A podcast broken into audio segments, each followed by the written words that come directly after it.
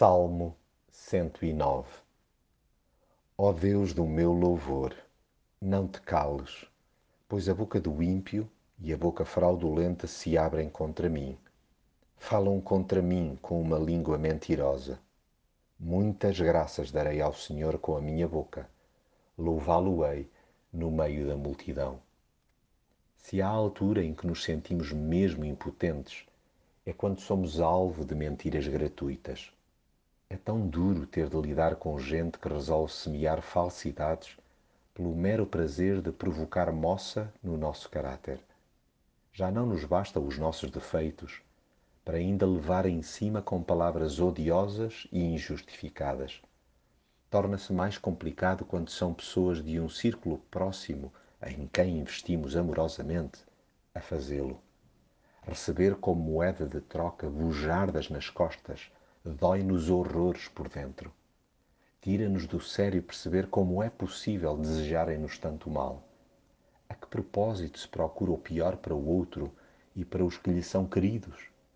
É precisamente neste ponto que se impõe pedir a Deus que, no mínimo, nos escute. E Ele falo. Toca, pois, a desabafar tudo o que nos choca. Não deixemos nada por lhe dizer tem um poder altamente terapêutico contar pormenorizadamente a Deus o que nos ofende e indigna. Deitem-se cá para fora os desaforos sentidos. Pode acontecer às vezes que, com o saco ultra cheio e de cabeça quente, se passa das marcas e se roga uma série de imprecações contra os detratores. Sentimos-nos desfeitos, enxutados como um inseto, pelo que nos dá uma vontade danada que Deus lhes retribua a ruína que nos desejam. Mas lá está.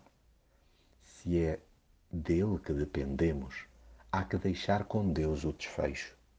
Uma coisa é certa: todos teremos de lhe prestar contas. E não será bonito para quem se apresente diante dele fiado nas suas ações. Todos carecemos da bondade do seu amor. Só a sua graça para nos salvar das garras uns dos outros. Sim, sem a sua intervenção acabaríamos por nos devorar mutuamente e acabaríamos todos cegos e desdentados. Busquemos o seu auxílio e a sua bênção. Demos graças infinitas a Deus pela sua justiça e pelo seu perdão. Coloquemo-nos nas suas mãos de coração contrito, pois Deus é o defensor dos pobres e livra-os dos que os querem condenar.